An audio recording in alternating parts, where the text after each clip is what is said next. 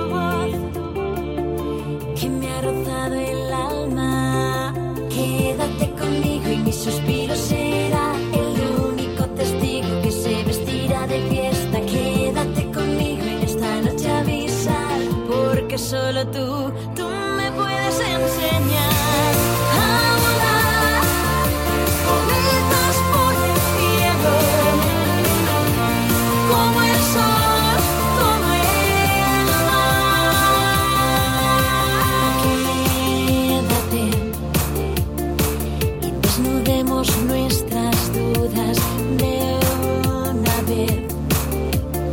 Siempre fuimos dos lunas.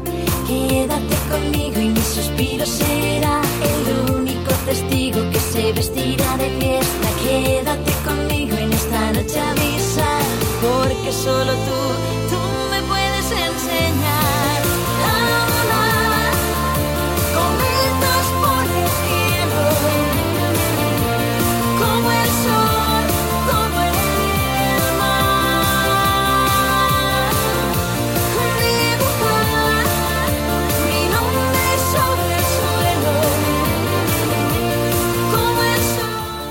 Hola, buenas noches. Bienvenidos al programa de divulgación de la Sociedad Astronómica Guadalajara, una ventana al universo. Saludo ya en cabina a nuestro capitán y guía de esta nave, a Fabián Pelayo. Saludamos aquí al doctor Ramiro, que ya hacía tiempo que no nos acompaña en la, nave espacial. ¿Qué tal? Me había quedado retrasado por ahí, no alcanzaba a, llegar, pero ya aquí estamos otra vez. Ya estamos aquí para platicar de lo que nos gusta la astronomía y también tenemos como siempre aquí a nuestro hombre informado acerca de lo que va a suceder en todo el mes en respecto a los acontecimientos de la astronomía, Armando Camacho. Hola a todos, buenas noches, gracias por estar con nosotros. Y fíjate Armando Ramiro, hoy nos acompaña aquí en cabina uno de los astrónomos aficionados más jóvenes que tenemos aquí en Guadalajara, Esteban. Esteban, buenas noches, bienvenido. Buenas noches. Bueno, vamos a iniciar con el tema de hoy, que es muy adecuado con lo, todo eso que se está difundiendo en los medios de comunicación, en la prensa, en la radio, en Facebook, etcétera, este famoso cometa verde que ha causado mucha expectación. Y obviamente, pues el tema de hoy es Cometas por el cielo, la canción que escuchamos hace un momento, que es un tema inspirado precisamente en los cometas, y es una relación entre una pareja y cómo este, los cometas y los cuerpos celestes eh, influyen también en los artistas, en los compositores, para hacer sus composiciones acerca de lo que sienten, lo que piensan con la relación de pareja, ¿no?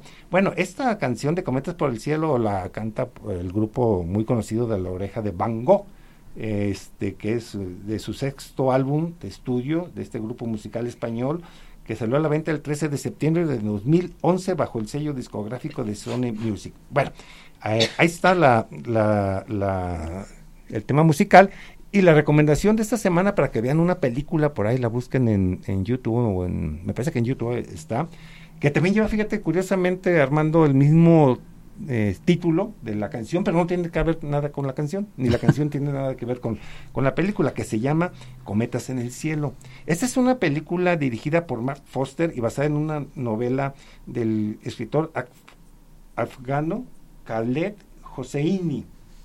Algo así, ha de ser. Hossein o no sé sí, cómo sí, se sí. pronuncia. Digamos que es Hosseini. Pero, es, pero es una película bastante interesante porque esto de cometas en el cielo no es precisamente de los cometas que vamos a hablar precisamente hoy, de esos cuerpos celestes que andan vagando a través del sistema solar, sino que son lo que nosotros conocíamos aquí como niños, me imagino que aquí estaban, a lo mejor ya he jugado con ellos, los papalotes. Es- Esos Mm. artefactos que de diferentes materiales ligeros para que con el viento volarlos eh, eh, eh, en, en nuestra niñez y jugar con ellos, ¿no? Y sobre todo en esta época que viene, que es febrero, febrero loco y, y- y marzo Y otro poco, marzo ¿te otro acuerdas? poco, así es. Exactamente. Fíjate, Pero- fíjate que me- el- el- el- ahora que me, me haces recordar el nombre, sí, son popularmente conocidos como cometas. Para nosotros en particular son papalotes, y derivado de la curiosa palabra náhuatl que significa mariposa, imagínate. Así es. Que, que bueno, de ahí vienen otras palabras también que derivan de, que, que utilizamos cotidianamente. Y un- bueno, un día más adelante haremos un programa de, de, de, este, astronomía mesoamericana para mencionar todas estas eh, palabras que están Ándale. relacionadas con la boda celeste, con las constelaciones y con el mercado y las actividades que hacían la sociedad mesoamericana eh, en, en esa gran plaza abierta, ¿no? Que, que eran, que tenían en las ciudades mesoamericanas. Bueno, y esa es una película interesante que a pesar de que pues, no es relacionada de ciencia ficción, pero habla de la amistad entre dos niños y es una, una película bastante emotiva, ya que pues se ubica en un país pues, bastante conflictivo, lo que es allá en la zona de, de la media luna fértil que se llamaba antiguamente Irak, Irán y toda esa región de Afganistán. Y, y, pues sabemos que es muy conflictiva y, y esta relación de amistad pues se ve afectada por esa este, situación socioeconómica y política y geográfica de- del país en que nacen estos dos niños y se ve confrontada la amistad al tratar de ganar ese concurso nacional de, de los cometas. ¿sí? Bueno, pero ahí está la, recomendación, cometas en, eh, eh, en el cielo, porque vamos a hablar pr- este, prácticamente acerca de este tema, ¿no? Eh, aprovechando aquí que está el doctor Ramírez, que no vino nuestra compañera María Luisa, que se encuentra por ahí con dolor de cabeza, esperemos y le mandamos por aquí un saludo, y que se mejore de ese Que solo dolor. sea un dolor pasajero. Que solo, solo sea un dolor pasajero y aquí la tengamos próximamente y en las actividades que hacemos continuamente en la sociedad. Bueno, pero, pero hablando de los cometas, ahorita, pues que las actualidades, que es lo que maneja nuestra compañera María Luisa, pues hay que hablar de, de- de eso, ¿no? Porque precisamente la, los medios de información están inundados de un montón de- de datos y de fotografías espectaculares del cometa, el cometa verde, con un verde fantástico, con una este cometa o un no cometa, porque hay muchas imágenes que aparecen este anunciando el cometa verde, y no es el cometa lo que están este presentando Sí, en- hay, en hay de todo, unas y- peores que otras. No, y hablando de peores, ahorita como dice el doctor Ramiro, inclusive hay un medio este, de comunicación nacional, o sea, muy este, visto por la mayoría de los mexicanos, donde dice que los astrólogos van a estar eh, al pendiente de este fenómeno astronómico eh, único. Astrológico. astrológico, per- perdón, sí es cierto, astrológico, yo, bueno. eh, eh, Bueno, eso es este, lo que dice el medio. No, no- No, nosotros no, Obviamente está completamente equivocado. Sí, sí, o sea, No, a- a- astrológico. Entonces di- dice uno, bueno, ¿qué pasa no con estos medios de información que no tendrán gente que, eh, si no tienen la capacidad, pero que sepa preguntar? Entonces, como son periodistas, si no saben preguntar en una fuente adecuada para que den una Sí, información eso correcta. deja muy mal visto desde nuestro punto de vista al, al- medio, ¿no? Sí, y obviamente, o- este, no sé si te ha pasado a ti, Ramiro, también acá a, a Vicente, y inclusive aquí a, a- a este nuestro compañerito Esteban. Eh, precisamente hoy, antes de venir al programa, me hicieron una llamada unos ingenieros amigos ahí de, de- de profesión, pues, Ajá. de la construcción, donde me preguntaban precisamente dónde ver el gran cometa verde hoy en la noche, que querían comprar- comprarse unos binoculares. Y digo, mira, espérame, espérame. bueno, está bien, cómpratelos, pero lo más seguro es que no los vas a ver para empezar, o sea, porque digo, ¿sabes manejar cartas celestes? Pues no. ¿Sabes ubicarte con la polar? Ay, ¿cuál es la polar? O sea, es la que está hacia dónde? Oh, pues imagínate. Es la Entonces, más brillante, dice. eh, eh, entonces, entonces ya desde ahí empezamos con dificultades, ¿no? Eh, entonces, y luego con la imagen que están presentando los medios de un cometa con unas dimensiones extremadamente exageradas, con un color tono, un tono verde, color jade así muy brillante, pues como que pues no lo van a encontrar, ¿no? Entonces es muy complicado. Para empezar, este, Ramiro, pues quisiéramos aclarar eh, este, lo de los cometas, ¿no?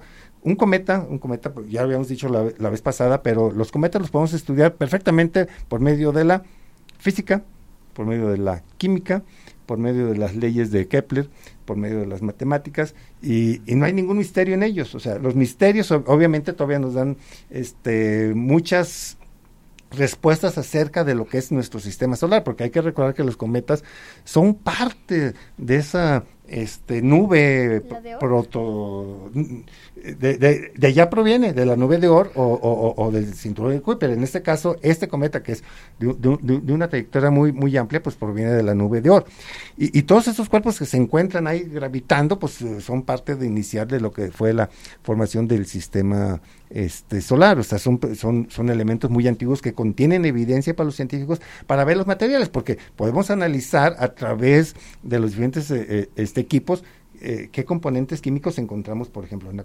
en la coma, cuáles se están evaporando ahora que se está acercando al Sol. Por eso podemos dar una respuesta clara y precisa porque se ve esta tonalidad verde. ¿Sí? ¿Por qué sigue esa trayectoria? ¿Por qué lo vamos a ver o no lo vamos a ver dentro de 50 mil años? Como dicen, ay, es que si no lo ven ahorita, pues espérense 50 mil años. Bueno, ¿quién se va a esperar? O sea, eso es absurdo. para, empezar. Y, hay un montón de cometas aquí, como dice Esteban.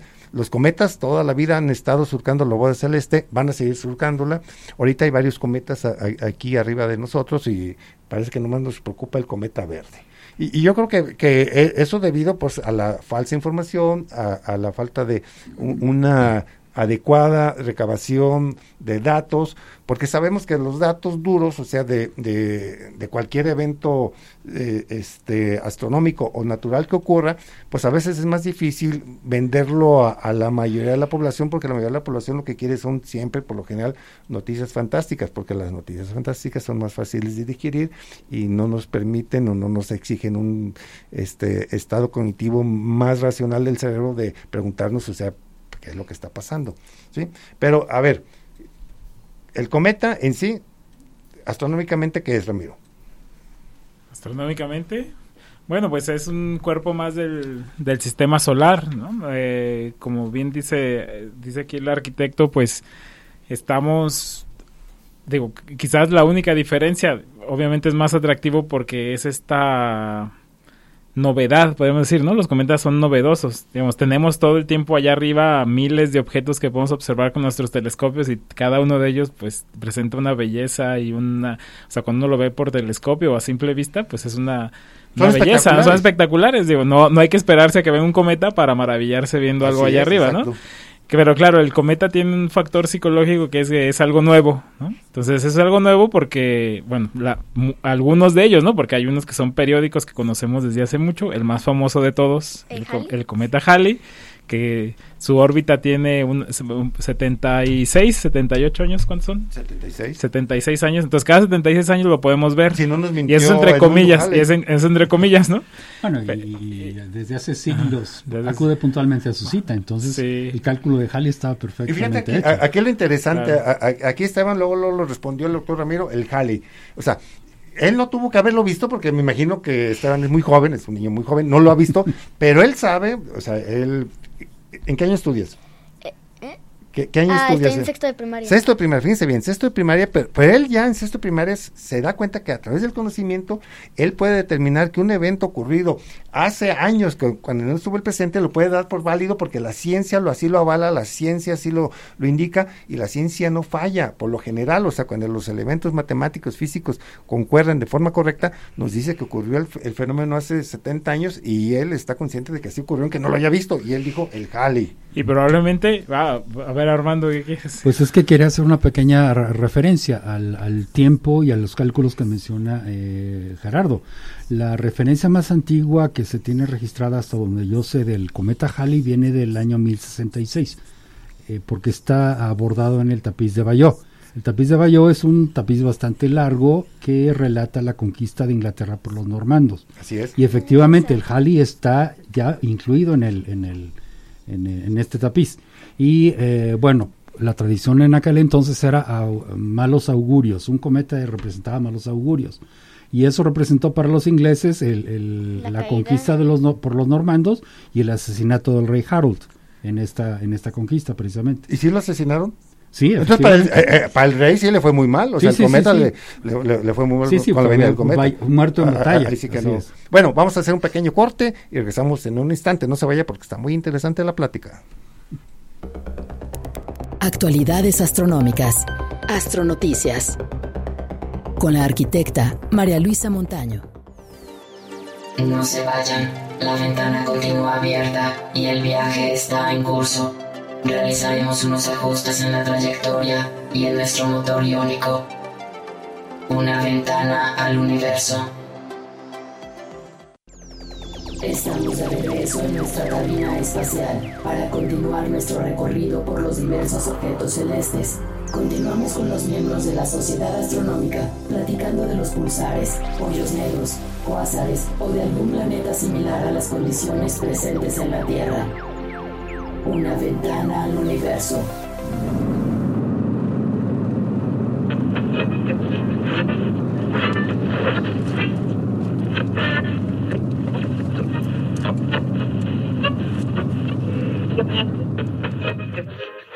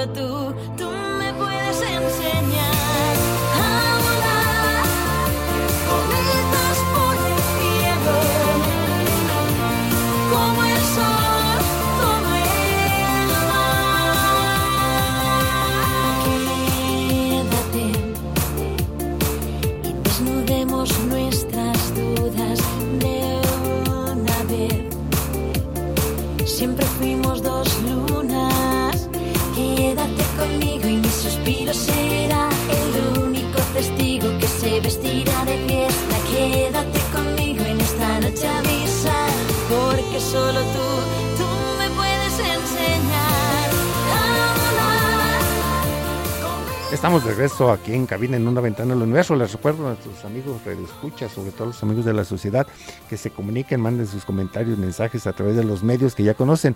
Y a todos los demás, si quieren comunicar a través del 33 30 30 53 27, pues ahí está el teléfono disponible. Bueno, sigamos con esto de los cometas, este famoso cometa verde. Bueno, en este caso el cometa este verde, pues hay que diferenciar cuando hablamos de un cometa, pues es un cuerpo celeste bastante bien estudiado por los astrónomos y por los científicos. Y en un cometa podemos distinguir diferentes partes muy bien identificadas, ¿no? Que es cuando lo hace interesante al cometa.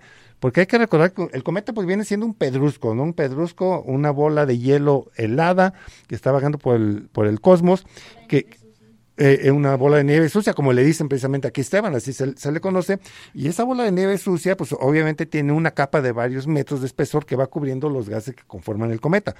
Porque hay que recordar, como mencionamos, que son parte de la formación del sistema solar, pues obviamente tiene diferentes elementos que estaban presentes en la formación del si sistema solar. Que algunos de esos, Ramiro, me acuerdo, por ejemplo, causaron este cierto temor en el paso del Halley allá por principios del siglo pasado, que fue el cianuro.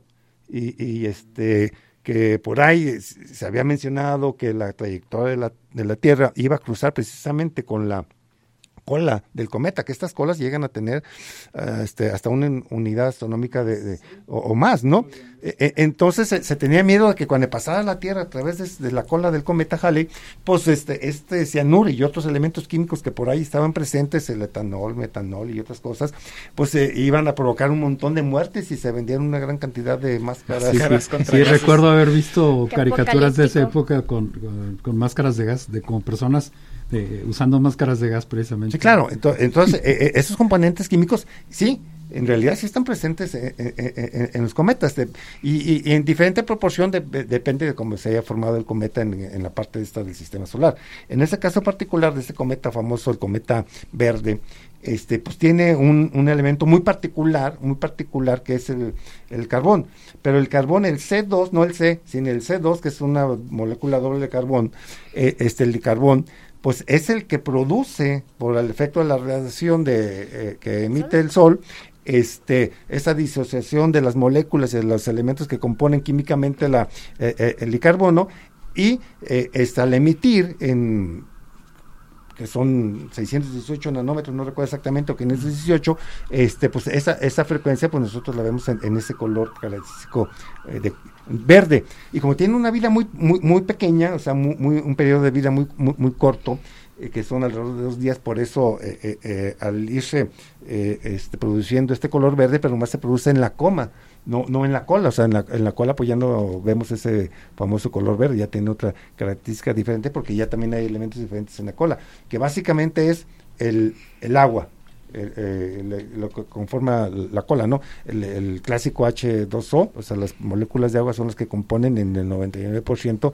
eh, eh, eh, la cola, que esa cola pues llega, como dice Ramiro, a más de 150 millones de kilómetros en ocasiones, inclusive más, ¿sí? Y, y, y esas este, partículas que están muy dispersas en el espacio, o sea, porque la densidad es muy baja, son las que reflejan la luz del sol que es por lo que los vemos, que la- el, el- el reflejo, el albedo, como diría el ingeniero Arturo López, es muy pequeño, porque por ejemplo, este, aquí en nuestras calles, en, la ciudad de Guadalajara, por ejemplo, este, el, la- el, el albedo, pues, o el reflejo de la luz solar que incide sobre la superficie concreto, anda en el 6%, es una superficie oscura, o sea, el, el- pavimento, el asfalto. Pero, pero un cometa anda en el, al- alrededor del, de- de- del 3% inferior. Entonces, para que se den una cuenta, o sea, refleja muy poca luz de lo que le llega del sol. Entonces, si refleja muy poca luz y nosotros a través de nuestra vista, nuestros ojos, o a través de unos binoculares un telescopio, lo que hacemos es captar luz, pues vamos a captar muy poca luz, por eso es muy complicado ver el cometa este verde, como se ha anunciado que se va a ver a simple vista. ¿Sí? Sí, así es. Sí, bueno, aquí hablando de todo, hay muchas cosas que comentar, ¿verdad? Digo, de, de hecho, antes de que se me olvide, quería decir que... Sí, dinos, porque luego ya se nos olvida siempre se nos las olvida para siempre decir eso, pero regresando al tema de, o sea, toda esta expectación, digo, yo creo que está muy bien y me parece normal que toda la gente quiera ver el cometa, ¿no? Digo, Sí, padre que bueno, se despierte esa inquietud. Está, está muy bien que se despierte la inquietud y de hecho yo creo que siempre debería estar la inquietud por ver no solo el cometa, sino ver la luna. Digo, me, me pregunto yo, y, y de hecho es eh, quisiera hacer una encuesta, ¿cuántas de estas personas que están ansiosos de ver el cometa nunca han visto la luna por el telescopio, por ejemplo, ¿no? O sea, el que- medio natural que nos rodea es maravilloso y hemos perdido esa capacidad de asombro Claro. que dice este Arturo López de observar el mundo observar natural. el- A- Aquí es el buen eh, Esteban, no sé que está. Este, Esteban todavía no lo pierde. Eh, es- esperemos que no lo pierda porque hemos visto, des- desafortunadamente, hemos visto eh, niños de esa edad que están inmersos en su tablet y eso es un error tremendo que se cometen en las familias, ¿no? Eh, entretener a un niño en una tablet, este, porque ahí está toda la información, no, es que la información siempre está en algún lado, pero es más fácil y más bonito descubrir la información en la naturaleza que ya digerida en una tablet y aparte en la tablet del 99% de la información que le van a presentar al niño va a ser este con cierta intencionalidad y va a ser errónea por lo general. Entonces sí hay que ver el Sí, mundo siempre, natural. siempre hay, hay que ir a la fuente original y no hay más fuente original que la naturaleza Así es. misma, ¿no? Yo me harté de que- ver la nebulosa de Orión en fotos y pues la miré con mi telescopio. ¿Y qué tal? ahí la verdad me decepcionó un poquito, pero dije, claro, estaba en medio de la ciudad, claro que se ve ver una manchita azul, Claro. pero Pero fíjate que, algo bueno, algo.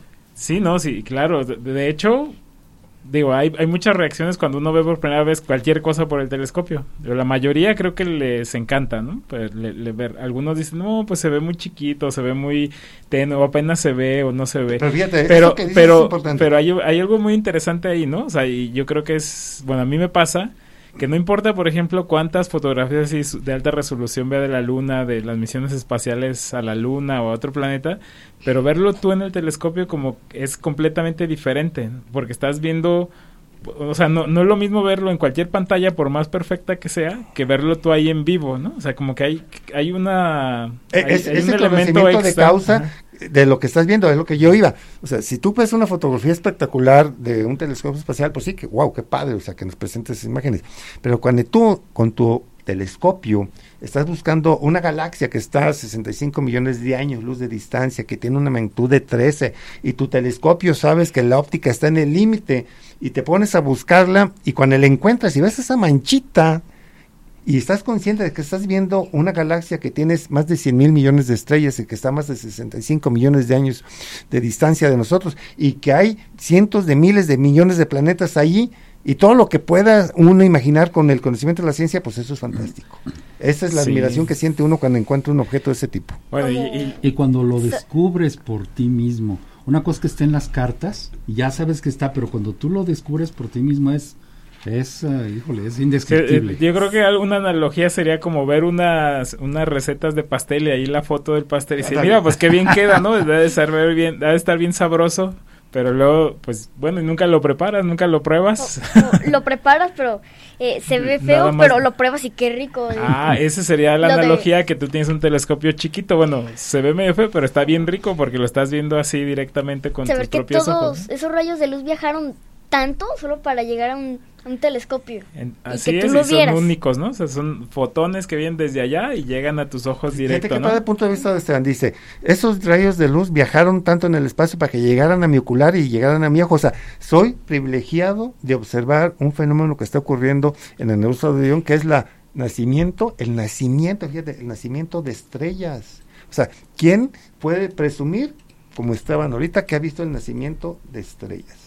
Así o sea, es. algo fantástico. ¿verdad? Es la creación máxima en el universo. Sí, claro, y, y yo creo que a fin de cuentas, eh, digo, puedes estudiar todo eso en los libros, obviamente hay que estudiar los libros para entender muchas cosas, pero hasta que lo ves, el, como que se redondea el conocimiento, se completa, ¿no? O sea, no es lo mismo que, nun- que, que hayas aprendido todo sobre la nebulosa Orión y nunca la has visto. Fíjate, O sea, algo, al- no- algo curioso que aquí me va este Ramiro, que es doctor en astrofísica, que se dedica su investigación a escuchar el universo desde su casa cómodamente, porque ya no sale a sufrir frío, acomodar el aparato, porque hace radioastronomía. Pero este cuando fuimos a San Pedro Mártir, estaba un astrónomo inglés este, observando este un no me acuerdo qué número de Abel eh, galaxias eh, Sí. y le estaban ba- bajando la información. Entonces estábamos nosotros, eh, este Vicente estaba estrenando su Takahashi y montamos el telescopio abajo del de 2 y 10, ¿no? De, de San Pedro Mártir. Y entonces, cuando estábamos arriba platicando con, eh, con, con este astrónomo inglés, salió ahí la plática del telescopio que tenemos abajo y dice el astrónomo, ¿tienen un telescopio abajo? Sí. ¿Y están viendo? Sí. ¿Qué están viendo? Pues no me acuerdo qué objeto, ¿verdad?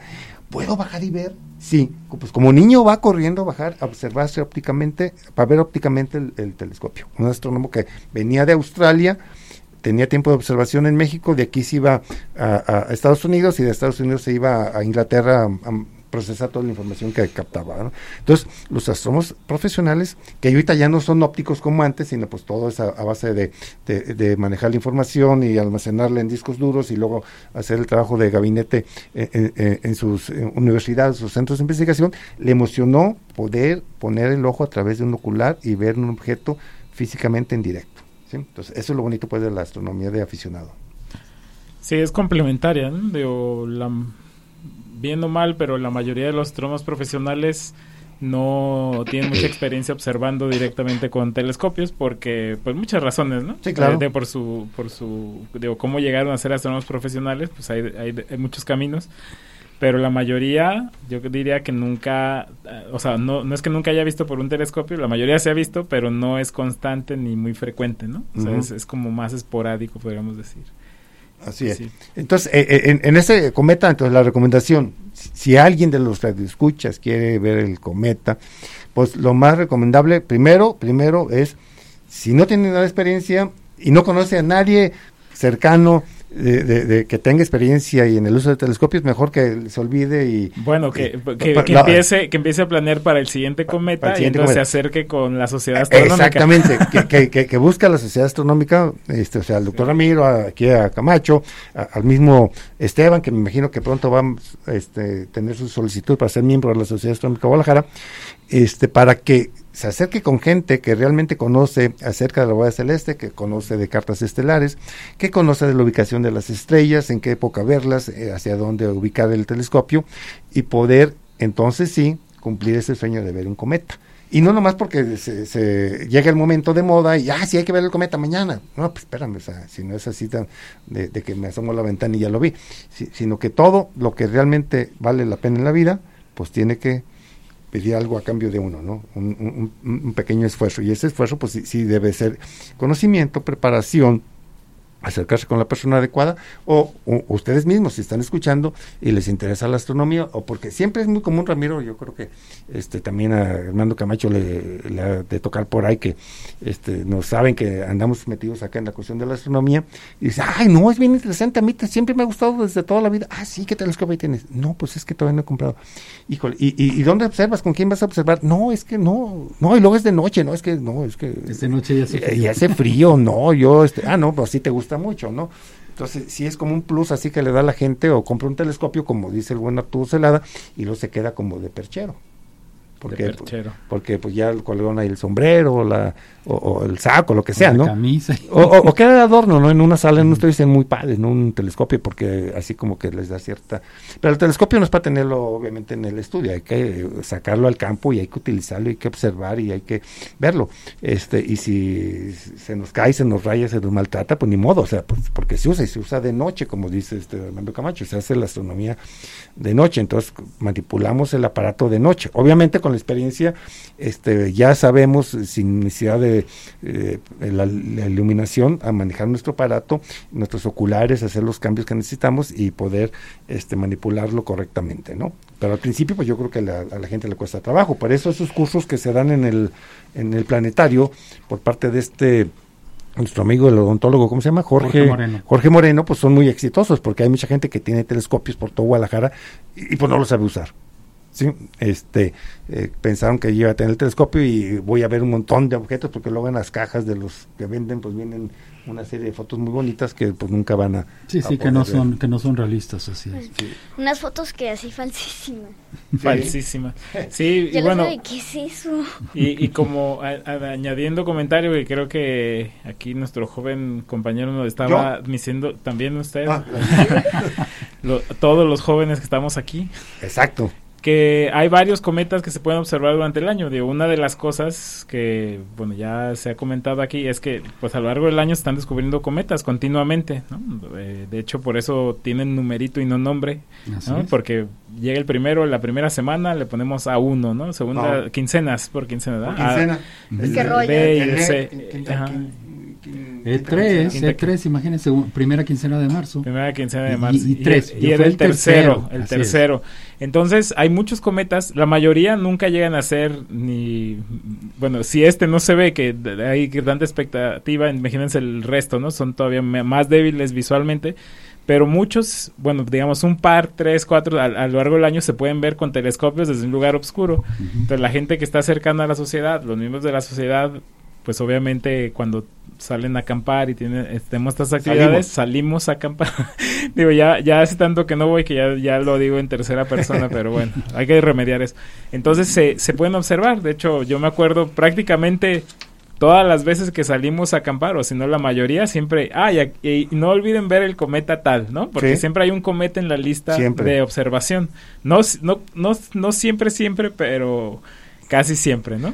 O sea, es, es muy probable, muy probable que con telescopios pequeños puedas ver un cometa si vas a un lugar oscuro. Si sabes dónde está, claro. o sea, y, y este no es la excepción, digamos. Este es ligeramente más brillante que el promedio de los que se ven en el año, pero no es mucho más brillante. Digo, tanto así que está bien difícil verlo. Digo, Ujú. Desde la ciudad está casi imposible a menos de que tengas así un buen equipo y le sepas apuntar bien y mucha paciencia. Mucha buen, paciencia. Buen ojo.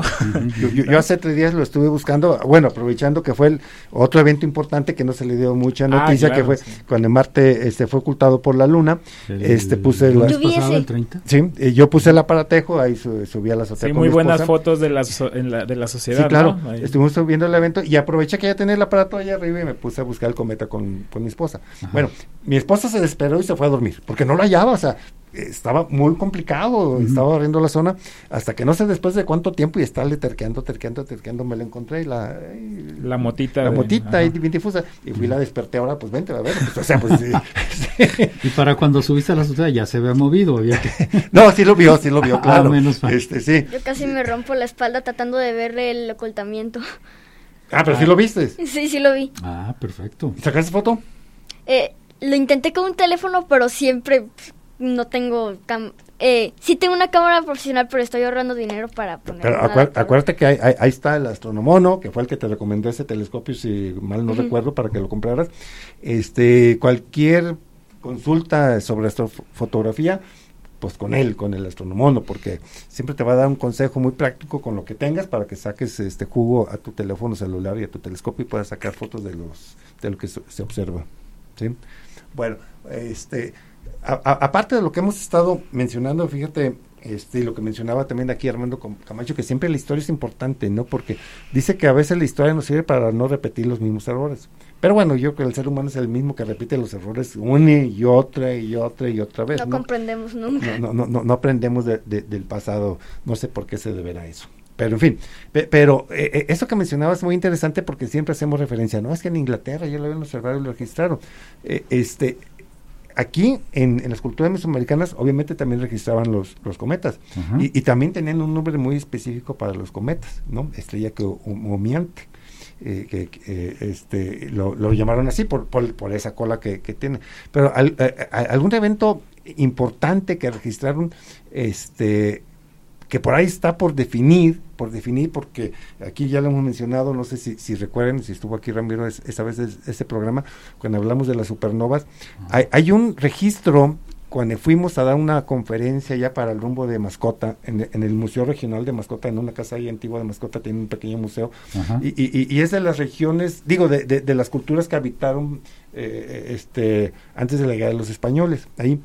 Y, y- y ya hay un- una fotografía, porque no, no está ahí el, el- el- el elemento en físico, de, de- de unos glifos que tienen grabados cercano a la región, que hicieron las culturas este, de esa región a- a- hace más de, de, de 500 años. Y, y- y hay en una piedra un- una lo que es una estrella muy brillante Ajá. una estrella muy brillante. Eh, eh, les decía que ahí lo interesante es ver si esa estrella muy brillante representa o vieron una supernova o vieron un cometa.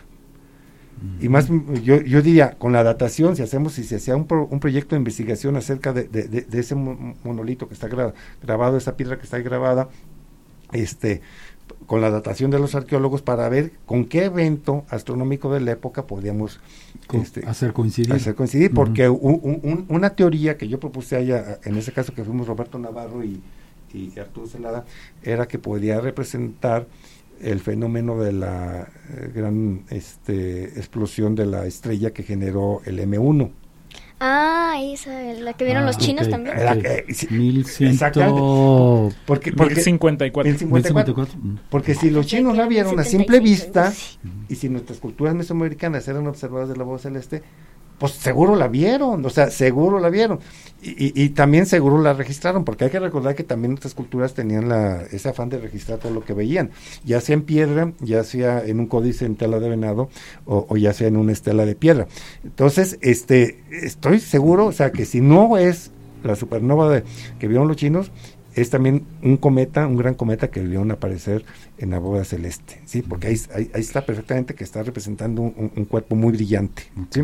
Entonces, ahí, está pendiente esa investigación de realizarlo, e ir a sacar la información allá con, con el INA y con el Museo Regional allá de, de, de Mascota a ver qué es lo que tienen de datos. Y si no, pues empezar de cero y tratar de determinar este princi- principal punto de partida pues sería la datación y a partir de ahí pues encontrar las relaciones, ¿no?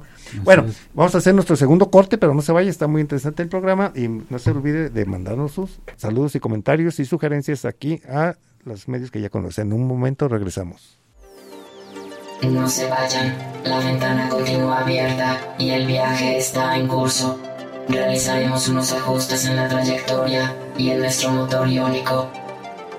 Una ventana al universo. Estamos de regreso en nuestra cabina espacial para continuar nuestro recorrido por los diversos objetos celestes. Continuamos con los miembros de la Sociedad Astronómica platicando de los pulsares, hoyos negros, cuásares o de algún planeta similar a las condiciones presentes en la Tierra. Una ventana al universo.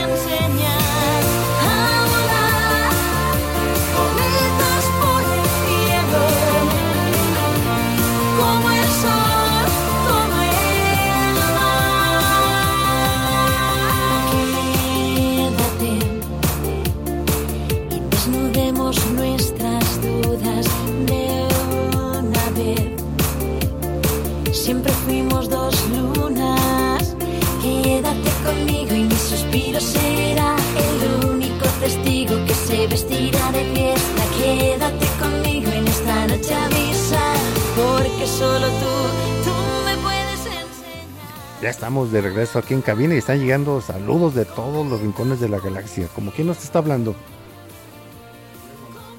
Tenemos tenemos saludos de nuestro presidente Manuel Delgadillo, Ah, a pues, Luisa, que presi. esperamos que se mejore. A María Luisa dice, a todos en especial a Esteban. Saludos. Gaby Miranda, Adolfo Ábalos, el ingeniero Arturo López. Ah, ¿quién más López hizo falta aquí en cabina. Sí, el buen Polo, Leopoldo, saludos. Luis Alonso. Aquí a Miguel Ángel García Beas, así, así mismo. ¿A quién tienes por ahí, eh, Ramiro? también Miguel Ángel dice que vio el cometa Halley cuando salió a la carretera. Sí, este Miguel Ángel también es de los vetera- veteranos de la. SAC, sí, claro. No lo denuncies. No, no, él se está denunciando, pues dice que vio el Bueno, es en cometa. el 86, ¿no? No hay que ser No es tan, tanto, tan- no es tan viejo. Por lo menos pude ver una nave espacial haciendo quién sabe qué cosas por ahí en el cielo. el Estaba en cielo. California una vez. Ah, ya. Bueno, sí. Muy las bien. naves espaciales. Sí, no sé. Digo, eso también cuenta. Era una de Elon Musk. Los más viejos nunca vieron estas naves espaciales en el cielo. Bueno, Sergio te- Romo también ya Ah. lo saludamos. ¿Quién más? Porque también aquí tengo saludos desde Salvador. Jardines de la Paz a todo el equipo y también nos manda saludos este Arturo Salada, dice que ahora escuchando saludos y dice, y lo mandé a tiempo, porque a veces no... Llega después No llega a tiempo. Sergio, Chavo, Chavo Salvador, saludos. Ah, pues saludos a Chavo. Luis Felipe Barba, que está, viene manejando. Luis Felipe, que todavía no nos eh, tiene muy contentos ahí en el laboratorio. Ah, sí. Ah, a propósito del laboratorio, quisiera mencionar, porque luego se me va a pasar y se va a enojar ahí este personaje que tuvo todo un éxito el día de ayer en el laboratorio a, a- a Efraín, en colaboración Ah, sí, en equipo Efraín. con, con Huicho. Sí, ahí nos puso una barrida con las partículas elementales a- a este Arturo, al otro Arturo, a un servidor y a Curiel. Pero bueno, ahí está el saludo para Huicho y para este Efraín. No siempre se gana, ni modo. Así es, así es. Las partículas son, eh, como dice este físico, pues están o no están, y pues como que salió y no salió y no sabemos, ¿verdad? Es, eh, Échale la culpa a bueno, Schrödinger, o- échale vamos, la culpa. va- vamos a, vamos a hacer nuestro enlace directamente hasta el Observatorio Astronómico de Oriente con nuestro presidente de la Sociedad Astronómica Guadalajara, el ingeniero Emanuel Delgadillo. Pláticas, cursos, observaciones y talleres. Organiza tu agenda cultural y científica. Actividades de la Sociedad Astronómica Guadalajara. Escuchemos al presidente de la agrupación. Muy buenas noches a todo nuestro amable auditorio, muchísimas gracias por continuar esta transmisión y para recordarles que todos los viernes en la Sociedad Astronómica Guadalajara tenemos nuestras sesiones ordinarias donde hablamos de astronomía y temas afines. El día de mañana la sesión será de manera presencial en el Instituto de Astronomía y Meteorología IAM de la Universidad de Guadalajara, en donde nos acompañará nuestro amigo el ingeniero Armando Camacho con eh, la interesante charla Las constelaciones del zodíaco y los eventos astronómicos del mes de febrero. La charla será a las 8 de la noche y eh, será transmitida también a través de Facebook Live. Les recordamos que el Instituto de Astronomía y Meteorología se encuentra en Avenida Ignacio L. Vallarta, 2602 en la colonia Arcos Vallarta aquí en Guadalajara, Jalisco. Hay que estar al pendiente de nuestras redes sociales Sociedad Astronómica Guadalajara AC para enterarse de este y todos nuestros eventos. Previamente a la charla del el ingeniero Armando Camacho, que es a las 8 de la noche, habrá otra charla ahí mismo en el Instituto de Astronomía y Meteorología a cargo del doctor Ramiro Franco Hernández a las 7 de la noche. Así que pues los invitamos a que acudan, a que se den cita al Instituto de Astronomía y Meteorología. Ahí los esperamos y si las condiciones lo permiten, pues habrá observación con telescopios. Bueno, pues nos vemos el día de mañana y nos vemos hasta la próxima. Bien, estamos aquí de regreso platicando con Esteban fuera del aire sus experiencias acerca de sus acercamientos con la Sociedad Astronómica Guadalajara. Oye, aprovechando de saludos, ¿no quieres mandar un saludo a alguien, a tu mamá, a algún compañero de escuela, Sí, algún mamá. maestro que por ahí tenga simpatía, no sé, a quién? A mi mamá y a, y mi, a mi maestra de inglés. Ah, muy bien, ahí está el saludo para la maestra de inglés de aquí de Esteban, este y a todos los amigos de todo el universo que están escuchando ah, aquí a través de Jalisco Radio. Bueno, hacías una pregunta fuera del aire tú, Armando Camacho, acerca de los cometas, ¿no? Sí, utilizaste la expresión hace un momento, gran cometa. A ver, platícanos. Bu- Bueno, lo que pasa que este término de gran cometa, como decía Ramiro hace poco, hay una gran cantidad de cometas a través del año. Siempre, así como hay eclipses entre eh, cuatro y siete eclipses de sol y de luna combinados en un año, que luego no todos son tan espectaculares ni le hacen tanta difusión, así los cometas. Hay eh, mínimo alrededor de entre 12 y 16 y un máximo de veces entre 24 y 26 cometas en, un año, ¿no? Pero cuando hablamos de un gran cometa, no quiere decir que sea un cometa de así dimensiones gigantescas, porque por lo general todos los cometas o la gran mayoría de los cometas no son muy pequeños, o sea, o no se han descubierto los cometas muy pequeños, y los que tienen como este que estamos mencionando, más o menos un núcleo de, de roca y de otros materiales que ahí están y gases eh, envueltos eh, eh, en esta capa de hielo, de 30 kilómetros aproximadamente son los núcleos de los cometas, que es un pedrusco bastante grande, o sea, si llega a chocar con el planeta Tierra, pues aguas, ¿no? Tanto Pe- pe- Dios, pe- sí. De película. de- no, no, Dios nos libre de, de- de- de una situación así similar como dice el buen Arturo López, ¿no? Este, Dios guarde la hora, no sé dónde la va a guardar la hora o dónde se guarden las horas, pero bueno, eh, este, pe- pero son de, de- de más o menos de, de, de- de 30 kilómetros de diámetro. Pero cuando hablamos, o un científico o una nota periodística dice que el gran cometa, un gran cometa, es por la magnitud que va a agarrar eh, aparente. O sea, ¿cómo lo vamos a poder ver? Que lo vamos a poder ver a simple vista y sin un objeto este óptico y que la cola que va a, generar este cuerpo celeste va a ser muy visible y va a ser muy grande, varios cientos de miles de kilómetros. Entonces, hablamos de un, gran cometa, que en este caso, si se fijan con el cometa verde, no se mencionó por parte de los este, conocedores pues de- del tema como el gran cometa del 2022, o sea, siendo como un cometa que tiene ciertas características que había que ver a través de telescopios, pe- pero cuando veamos el, concepto de gran cometa, por ejemplo, mencionamos también fuera del aire dos muy importantes que bueno, para el joven Esteban, pues fue antes de que naciera, pero para los ma- mayoría que estamos aquí, de los que nos escuchan, fue en nuestra época que nos tocó vivir, que fue el Heibob y el Hayu- Hayakutake, Chicutaque. ¿sí? Que así fue en 1996. Así es, ¿sí? así es. Y, y fueron muy seguidos, o sea, yo, yo, yo, yo comentaba fuera del aire que yo recuerdo perfectamente que el, el, el K-Bob lo veía, en- salía a la cochera de mi casa en pleno zona metropolitana aquí de Guadalajara y se veía perfectamente a simple vista en el cielo nor-oriente, perfectamente. O sea, como el... Un gran cometa se podría decir que es como... Podrías mirar por la ventana y... Ah, mira, ahí está un cometa. Sí, o sea, lo los- e- ese sí, e- ese sí se vería a simple vista como lo están anunciando que ahora no es oportunidad de que se salgan a ver el cometa verde y, y, y vean hacia la polar y ahí van a encontrarlo. Pues no, o sea, no, o sea, la realidad es que no es así porque como ya mencionó Ramiro, pues es una motita este perdida dentro de la contaminación lumínica y luego aparte este, como está cerca de la polar, hay que recordar que la polar pues no tiene una altitud, este, digamos de 40 grados, 60 grados o el horizonte, porque pues esa está fija ahí, eh, este, porque es en el eje imaginario sobre el cual está girando nuestro planeta Tierra, ¿no? Bueno, entonces está muy cerca de esa mancha o esa nata de contaminación lumínica de las grandes ciudades, entonces eso dificulta pues la observación de, del cometa. Y, y más, si, si están esperando el programa para que les diéramos tip de cómo observarlo, pues va a ser complicado, porque mientras más esperen, obviamente la luna va este, en aumento, o sea, va creciendo, va hacia luna llena. Entonces, eh, eh, la misma luna este, va a impedir ver los objetos más débiles de la bóveda celeste y también igual las estrellas más débiles de las que se ven sin luna, pues o- o no son tan débiles, lo que pasa que son de magnitud, digamos, este considerable, o sea, pero que se pueden ver a simple vista, pero por la contaminación se ven muy débiles y luego con la luz de la luna, pues ya se nos desaparecen de nuestro campo visual, ¿no? Bueno, ya, ya, ya, este, para resumir, eh, eh, ¿qué, qué podríamos tomar así como este conclusión, Ramiro, de toda esta información que se ha dado, de todo lo que conocemos acerca de los cometas, como un dato así conciso, concreto acerca del cometa este verde o en general de todos los cometas?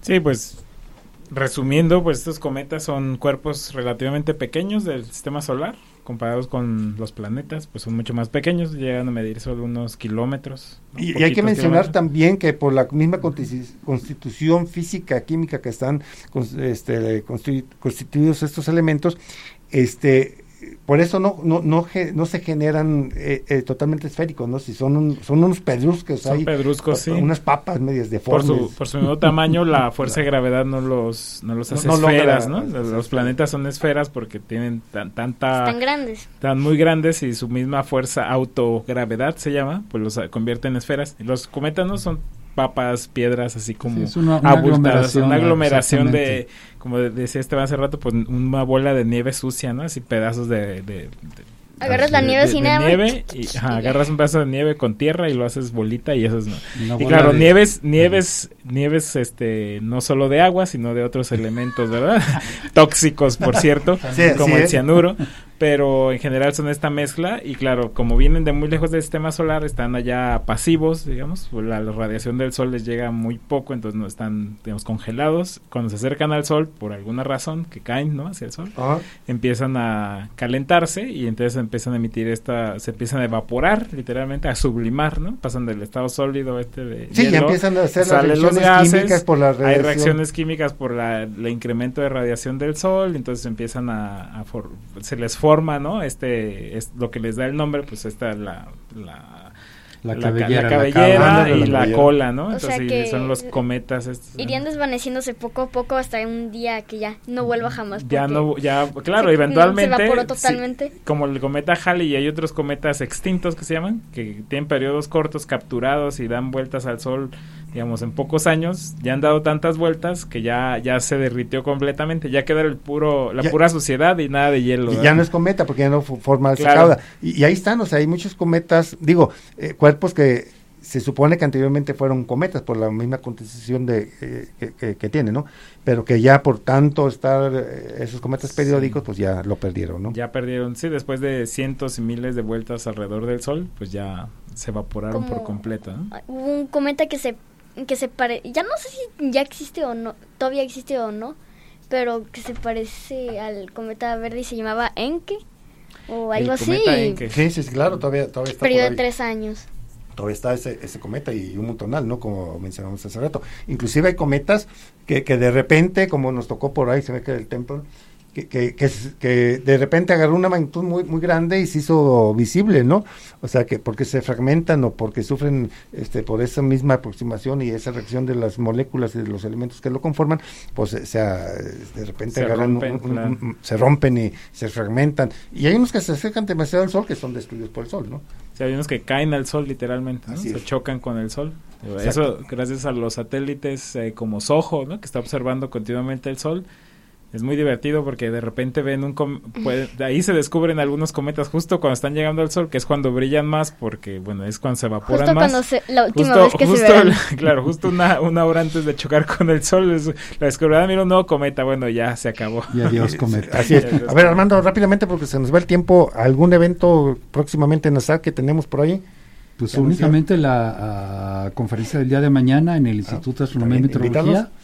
¿Quién le va a Están dar? todos cordialmente invitados. Eh, bueno, el doctor Ramiro Franco va a dar la conferencia de viernes de ciencia. Aquí está presente. Así es, ¿Y en Plutón y más allá, creo que es el título. Sí. Y eh, a mí me tocará hablar ya a, la- a las 8 de la noche, eso será a las 7, pero y al- eh, la de Ramiro. Y a las 8 estaremos conversando un poco acerca de las constelaciones del zodiaco y los eventos que se nos vienen astronómicos de- del mes de febrero. Del mes de febrero. Ahí está la invitación para que mañana escuchen en vivo y en persona al doctor Ramiro Franco ahí en el YAM y posteriormente aquí Armando Camacho con todos los eventos astronómicos. Entonces, aprovechamos, nos despedimos de Buenas noches. nuestros amigos y a nombre de Ramiro, de noches. Armando Camacho, de el joven aquí Esteban y ahí en cabina de Fabián, eh, Gerardo Rizo les recuerda que tenemos una cita el próximo jueves a las 7 de la noche, 630 de amplitud modulada.